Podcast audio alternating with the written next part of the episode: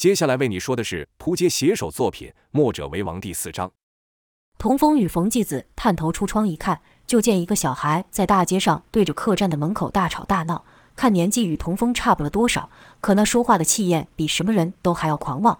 那小孩是两手叉着腰，对着客栈一阵骂。店内也有不少伙计出来，一壮伙计骂道：“妈的，又是你这不要命的臭小鬼，是有完没完？昨天才挨揍，今天又来，跟你说我抱小三可不是什么好脾气。”昨天已经是手下留情了，你要再这么吵下去，别怪我来狠的。那小孩听了对方恐吓之言，也不害怕，像觉得这动静弄得不够大般，用更大的声音挑衅道：“你抱小三算是个什么东西？告诉你，当年后羿射我九箭，九箭都被我躲过，是九箭了。你知道这是什么概念吗？代表我比你厉害一万倍。还有，昨天我话还没说完就被你打断，今天我就要跟你们说那第十箭的事情。那第十箭被我给接下。”我连弓都没用，甩手直接就丢了回去，射瞎了后羿一只眼睛。你在我面前耍狠，就好像在你祖宗面前尿尿一样，明白了吗？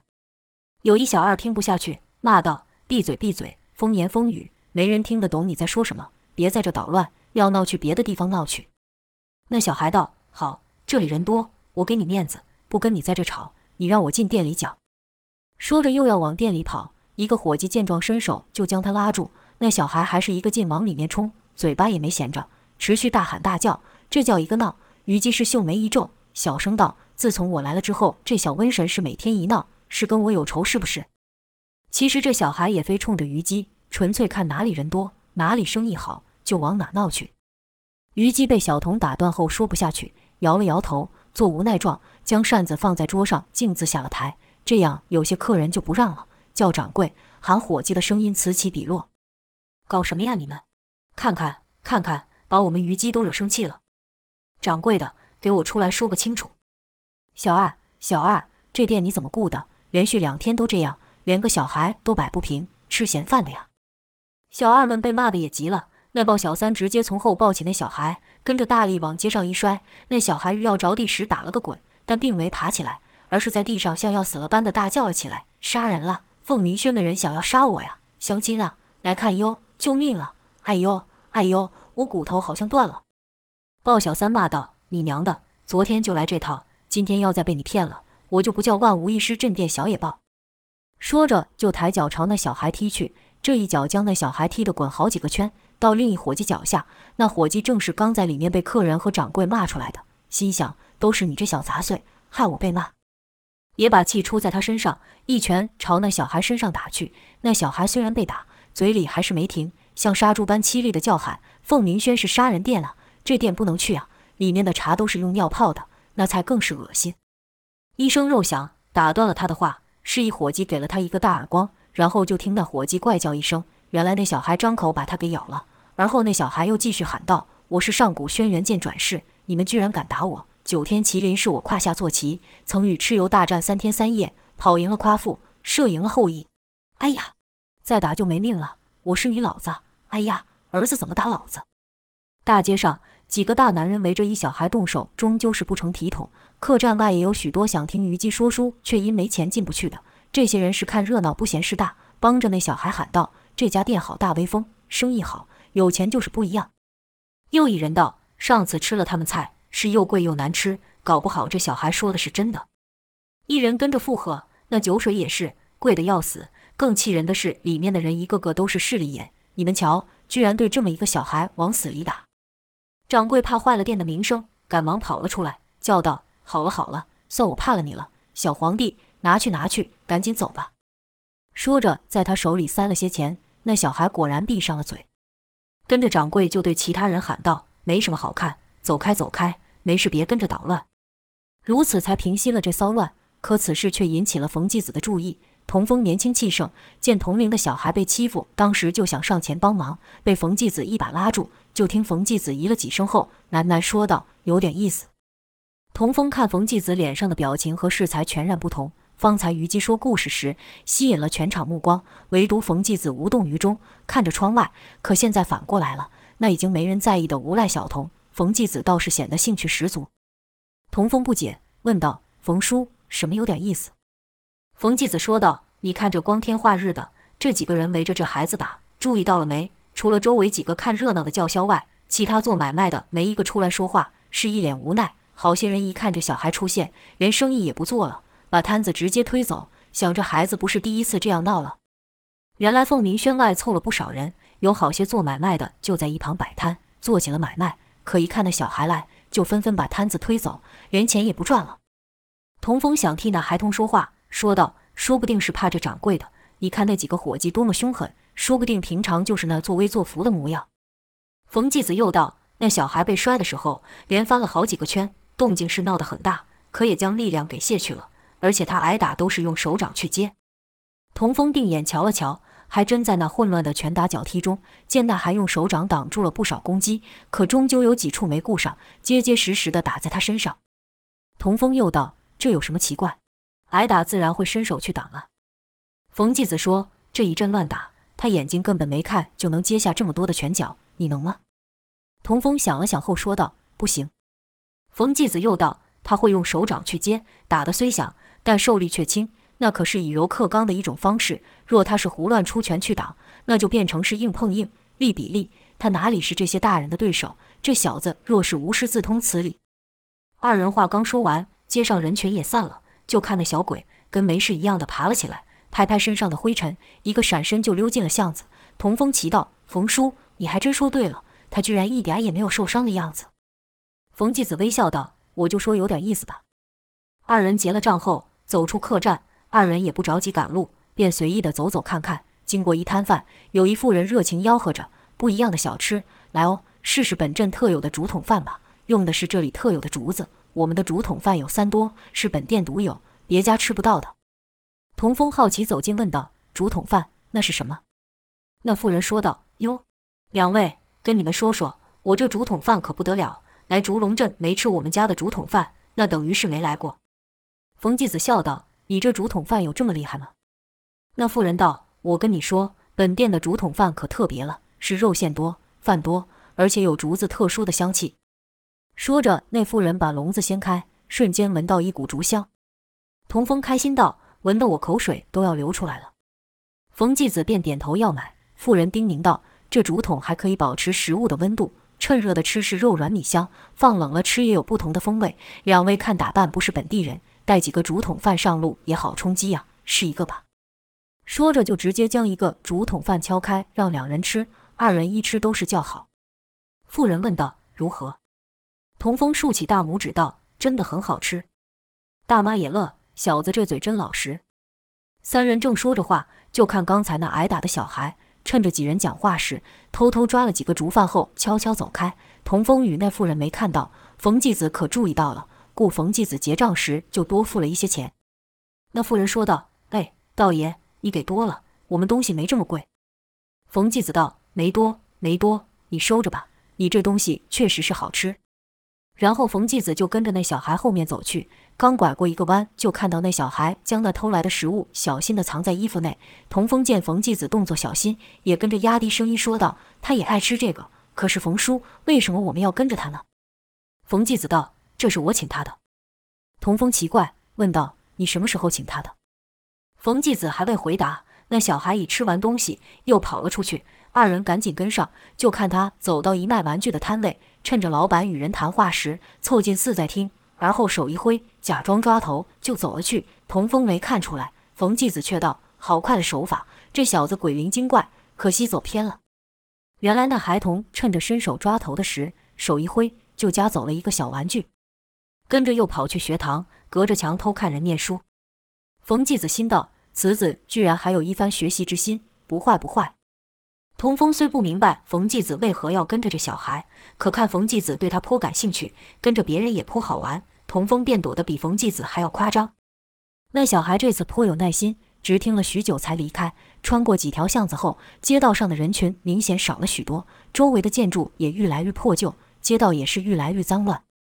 那小孩走到了一处堆满了空酒坛子和一些拾来的破烂的屋子前，就迈步入内，叫道：“爹，我回来了。”没多久，屋内传出一男子声：“好孩子，今天没人欺负你吧？”小孩道：“没有，谁敢呢？谁要欺负我，你不会放过他的，对吧？”男子喊道：“当然，老子杀人如麻，刚从战场回来，身上还带着几个将军的脑袋当装饰。”小孩道：“那就是了。哪个不识相的敢跟上来，我们爷俩就一起把他给宰了。”男子朗声道：“还想活命的，就该给老子滚远点！老子还有好些战场上的兄弟在附近，若我一声令下，把他们给叫来，要求饶就晚了。”小孩也跟着道：“爹说的是那人见人怕的红纱鬼叔叔吗？”男子朗笑道：“可不是吗？”而后就看那小孩从屋后溜出，正走着，突见地上有两个影子，抬头一看是两个陌生人，一老一少挡住自己的去路。小孩以为是哪家的伙计要来找他麻烦，无奈地嘟囔道：“看来今天这招不好使，你们还真是不好打发。跟你们说，钱我已经花光了，一毛都没有，要打你们就打吧。”可他嘴里这么说，脚步可没停下，绕过二人继续往前走。当与冯继子擦身而过之时，就看冯继子伸手轻碰其肩，这一碰冯继子更感惊奇，因为此子身上的气血较常人充沛数倍，不禁脱口而出道：“你这小子是潜力无穷啊！”小孩听眼前这人称赞自己，立刻又换上了那神气的表情，说道：“这还要你说？我可是上古神兵轩辕剑转世，就我这一身铜皮铁骨，那是天下独一无二，举世无双。”咦，看你样子不像是来找我讨钱的呀？冯继子绕着那小孩上下打量，说道：“不是，不是，你叫什么名字？”小孩道：“姚十八。”这名取得怪。童风好奇问道：“怎么会有人叫十八呢？”姚十八道：“这有什么好奇怪？我出生的那天，我爹捡到了十八块钱，就把我叫姚十八了。”冯继子问道：“你有师傅吗？”姚十八道：“我哪有这闲钱去拜师学艺啊？”冯继子又问。这么说，你是自己悟出那泄力之法的？姚十八道：“什么叫泄力之法？听不懂。”冯继子又赞道：“你小子确实生得一副奇筋异骨，若加以调教，当可成就一番不凡事业。”姚十八听这人一直称赞自己，虽然开心，可不知道对方到底要干嘛，便退开了身，说道：“喂喂喂，你们到底是什么人？问题怎么这么多？找我到底有什么事？”大凡身怀绝技者，无不希望能后继有人。使这一身本领不消失于世。冯继子自幼修道，于医术、武功、道法皆有所得，尤其是修得一门奇功太虚御引术，可谓是世所罕见。故一希望觅一良徒传此功。就此事，可寻找多年，无一人能上眼。今见姚十八是鬼灵精怪，资质上乘，生活虽然困难，可本性却不坏。若能受其引导，日后定是潜力无限。冯继子对姚十八说道：“小子，你自夸有一副天赐奇骨，这点确实不假。”可若如此下去，将来也是庸庸碌碌，无所作为。如金子埋于土，暴殄天物，甚是可惜。姚十八反道：“我老早就知道，我和那些凡夫俗子不同，还需要你说？”冯继子道：“那你怎么连客栈的伙计都对付不了？”姚十八不服道：“谁说我对付不了？他们是仗着人多欺负人少，不敢跟我单打独斗。否则，哼哼。”冯继子道：“可笑可笑！若你有我一成本领，即便对方人再多一倍，又有何惧？”如此说来，你的与众不同，实际上也没多大用处，除了手脚反应快些，能偷些东西果腹，满足私欲外，还有什么用？姚十八不知什么时候被这道人看到自己的行为，便狡辩道：“谁谁说我偷东西了？你哪只眼睛看到了？”冯继子道：“不用这么紧张，你看我像是官差吗？”姚十八道：“我只是借东西，忘记和他们说而已。说起来，你到底是什么人？管这闲事干什么？”冯继子道。我乃冯继子。姚十八常到凤鸣轩鬼混，缺钱买酒时就捣捣乱，不缺时就和小二保证，只要他不赶他走，让他找一角落，安安静静的听故事，就不闹事。姚十八在这一地是出了名的疯，都知道这小鬼打不怕，骂不烂。有人瞧他可怜，也就睁一只眼闭一只眼，让他一让。所以虞姬所讲的故事，姚十八是如数家珍，像是儒门七子和道家三杰，他是倒背如流。现听到冯继子自报名号，自然是不信。就听姚十八道：“我看你是刚从于夫人那听来的，想讹我吧？省点力气吧。这戏法我从小就在玩。你要是冯继子，我就是老子的老子。论辈分，你还得叫我生师祖，那边那个就得叫我大师祖。”说着手叉腰，自觉得意，戳破这一老一少搭档的江湖术士。冯继子见过无赖，可没见过如这小孩般口齿伶俐的无赖。一口老子，一口师祖的，尽占他便宜。但看着小子那人小鬼大的样子，只觉得好笑。问道：“那怎样你才会相信？”姚十八说道：“虞姬有讲过，道家有门一功夫很是玄妙，叫太虚御隐术。你若是真是冯继子，给我展示一下，应该不难。”冯继子心想：那说书妇人也是神通，居然知道此功之名。冯继子知道不显露一手，此子不能信服，便道：“好，那我就小露一手，让你验明正身。”说着，将手轻搭上姚十八肩头，姚十八顿感如大地下陷，是脚步腾空如落深渊，且脚上像被绑了铁球般直往下坠，双眼一黑如失明，张口想叫却喊不出声。可随着冯继子一呼吸，姚十八突然眼前开朗，身轻如燕，如置身于软绵绵的白云中。冯继子小试身手，让姚十八知道厉害后便收功。这一切变化，只有冯继子与姚十八二人可知。就童风看来，不过是冯继子轻轻用手搭上姚十八而已。就这一下，吓得姚十八赶忙推开冯继子，而后伸手摸自己眼睛、身体和脚，发现一切都还正常。饶是他桀骜不驯，也吓得是大呼喘气，直骂道：“喂，臭老道，你离我远点！你刚使的是什么妖术？”冯继子看此子眼神之奇，心已服了一半，便笑道：“你不是想见识太虚玉野术吗？这下你见识到了，感觉如何？是失望还是觉得名副其实呢？”姚十八不敢嘴硬，道：“还还行吧。你真是那个冯继子？”冯继子道：“怎么还不信？要再试试？”姚十八不知冯继子还有什么怪招，赶忙摇手道：“不不，不要过来，有什么话你站那边说就好了。”童风则道：“冯叔。”原来你这么有名啊！姚十八听童风叫那道人冯叔，看其神色不似假装，便说道：“行行，你若真是那个冯继子，跟着我干嘛呢？不会就为当面教训我偷了几个食物吧？”冯继子说道：“朝我打来。”此话一出，童风和姚十八都是一头雾水。冯继子道：“怎么，不敢吗？”姚十八道：“我我有什么不敢的？”冯继子便道：“好，平时那些伙计怎么打你的？”就照着朝我打来。姚十八道：“我出手可是很重的，伤了你怎么办？”冯继子听了是哈哈大笑，而后道：“你要是能伤了我，那我就真叫你一声老子。”姚十八虽知冯继子厉害，可被人小瞧，心中仍不是滋味，便道：“你这人真奇怪，没事找事，就让你知道我的厉害。”说着，伸手朝冯继子打去。冯继子微一侧身，伸手顺着姚十八的拳势拍去，姚十八就觉得重心不稳。被自己的拳头带去，差点跌倒。冯继子道：“看清楚了吗？”姚十八怒道：“我看你个头！”说着回身又打。冯继子这回是矮下身，在姚十八的腰上一推，姚十八又是差点跌倒。冯继子道：“你身子矮，推对方的下盘会比我更容易些。”姚十八二次出手，都被对方用奇怪的手法推开，觉得被戏弄。刚才还有些顾忌，这次是真的生气了，怒道：“刚才我是手下留情，你得意什么？”现在我才要使出全力呢！说完，又朝冯继子冲去。冯继子边动作边说道：“看好对方用力的方向，不要与他硬碰，要顺着他力量，利用他的力量去护住自己，像是这样。”说话间，冯继子已用掌接过姚十八的拳头，然后顺势反手一带，姚十八便被自己的力量翻了一圈，是整个人腾空飞起。所幸于着地前，冯继子一掌托住，说道：“以掌卸力的方式，你已经会了，不用我教。”但光是挨打难免受伤，懂得借力使力方可无恙。姚十八这才知道，原来对方是在教自己功夫。姚十八站起后说道：“哼，要你多事，你这几下我早就会了。”冯继子知道这子性子甚硬，也不与之辩驳，指点他身上三处穴位，说道：“若被人压住了，用力捏着几个地方，可暂时使对方无力，借机脱离。”姚十八表情装作不在意，时时留神听着。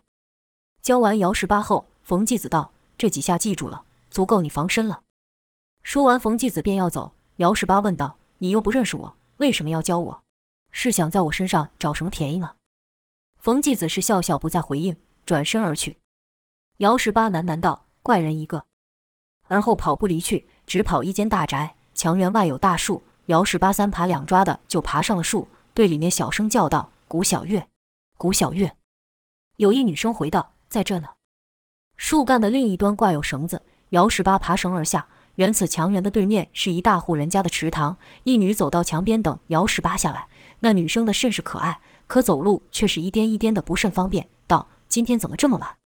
姚十八道：“我跟你说，今天可神奇了。你猜我遇到谁了？”古小月问道：“你遇到谁了？”姚十八道：“冯继子。”古小月说道：“是你之前和我说过的那个道家三杰吗？”姚十八道：“对。”对，就是他。古小月奇道：“你怎么会遇上他？”姚十八从怀中掏出竹筒饭和玩具，说道：“别急，看我还帮你带了什么。”古小月见竹筒饭，开心道：“太好了，这可比药好吃多了。快和我说说今天又有哪些好玩的事。姚十八就随口说了一个以前在凤鸣轩里听到的故事，说完后又说了刚才遇上冯继子的事情。原本虞姬说的故事就精彩，姚十八再加油添醋一番，就更夸张了，听得古小月是连连拍手。当然，姚十八隐瞒了自己耍无赖被人殴打的那部分。讲完后，姚十八说道：“那冯继子还传了我一手功夫呢。”古小月道：“真的吗？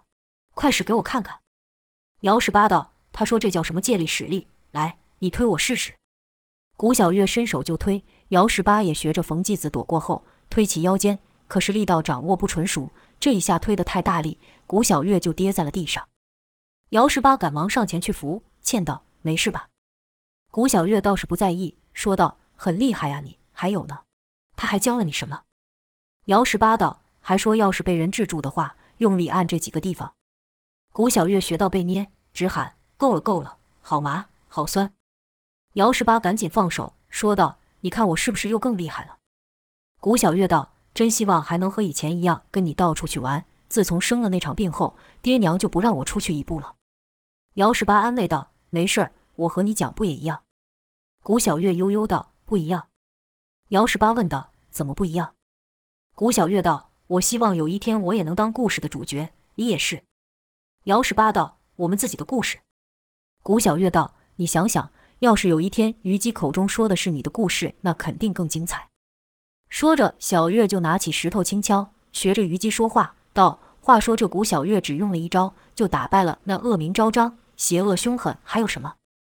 姚十八提醒道：“还有武功高强、内力深厚。”古小月说：“对，对，就用一招就打败了那武功高强、恶名昭彰的黄沙老祖。”嘿。说着，古小月也跟着比划起来。姚十八就扮演黄沙老祖，与小月过招。二人就拿着树枝，一来一往地演了起来。就看古小月一袭青衫，随身飞舞，举手投足，煞是好看。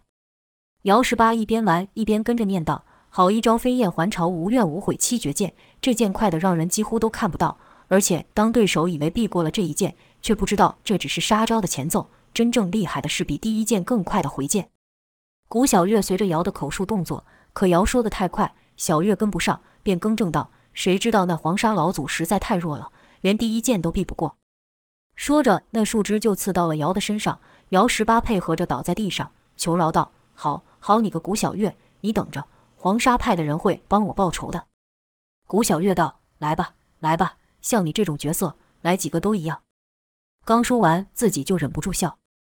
姚十八听着也觉好笑。但仍问道：“你笑什么？”古小月道：“我的古小月传奇还可以，姚十八传奇就太不吸引人了。”姚十八说道：“怎么你的就可以，我的就不吸引人？”古小月道：“你这名字卖相就不行。”姚十八问道：“胡说，哪有这种事？”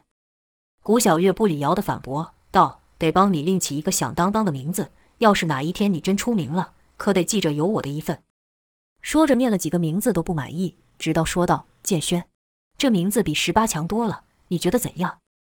姚问道：“为什么要叫这个？”古小月道：“你不常说你是轩辕剑转世吗？姚剑轩，姚剑轩传奇，看，是不是比原本那个好听得多？”可刚说完，突然就愁然道：“我的古小月传奇看来是不可能实现了，我只能把希望压你身上了。”姚十八道：“那你是压对人。”古小月淡淡的笑道：“我从没怀疑过自己，更没怀疑过你。”笑着笑着，古小月的手开始不由自主地抖了起来。姚十八担心问道：“你抖得比之前还要厉害了？”此时，古小月脸上依旧笑着，可那笑甚是勉强，额头也渐渐冒了冷汗，说道：“没事儿，这么多年哪次我没挺过去？”姚用手帮小月擦额头的汗，道：“没事的，你一定会没事的。你和我一样都是铜皮铁骨，没这么容易死的。”古小月道：“那还要你说？若不是我生病，你才赢不了我。”姚道。你以前也没赢过我，好不好？古小月道：“喂，那你可不能输啊！你输了，不就表示我也输了？我可不想太多人赢过我的古小月传奇。”姚道：“谁说我会输了？再说，连病魔都拿你没辙了，谁还会比你强呢？”此时，远处有人喊道：“小月，小月，你在这里吗？该吃药了。”小月，古小月道：“娘找来了，你快走吧，别给她看到你。”姚十八赶忙又爬上树，跨过了墙。道：“下次我再来找你。”古小月道：“好，我等你。不来的是小狗。”